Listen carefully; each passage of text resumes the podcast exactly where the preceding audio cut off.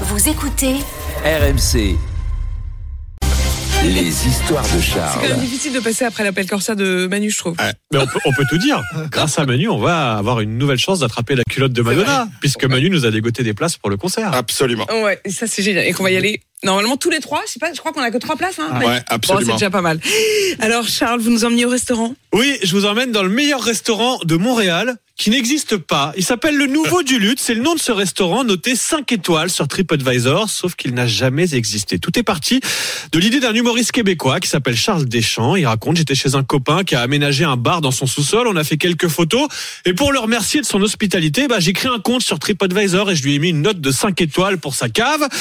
C'est ainsi que naît le Nouveau du Lutte sur TripAdvisor. Charles Deschamps. TripAdvisor, vous vous dites Tripod, TripAdvisor. TripAdvisor. TripAdvisor. Depuis, depuis le début de sa chronique, il dit TripAdvisor. Tout le monde n'a pas vécu à Washington. Charles Deschamps et, et ses amis vont donc tous ajouter 5 étoiles à la cave de leurs copains sur TripAdvisor, accompagnés de commentaires dithyrambiques, endroit incroyable et très chaleureux, la meilleure soirée de ma vie. Le site ne vérifie rien et très vite, le nouveau du lutte se retrouve en tête des restaurants les mieux notés de la ville. Résultat, le téléphone de Charles Deschamps s'est mis à sonner tous les jours, comme il l'a expliqué à BFM TV. J'avais des appels pour euh, faire des réservations chaque jour. là. Des appels du Brésil, de New York, de on nous demandait si on diffusait la Coupe du Monde, on nous demandait si on pouvait réserver le restaurant complet, puis à chaque fois je disais que c'est c'est complet, c'est complet, c'est complet, je suis désolé.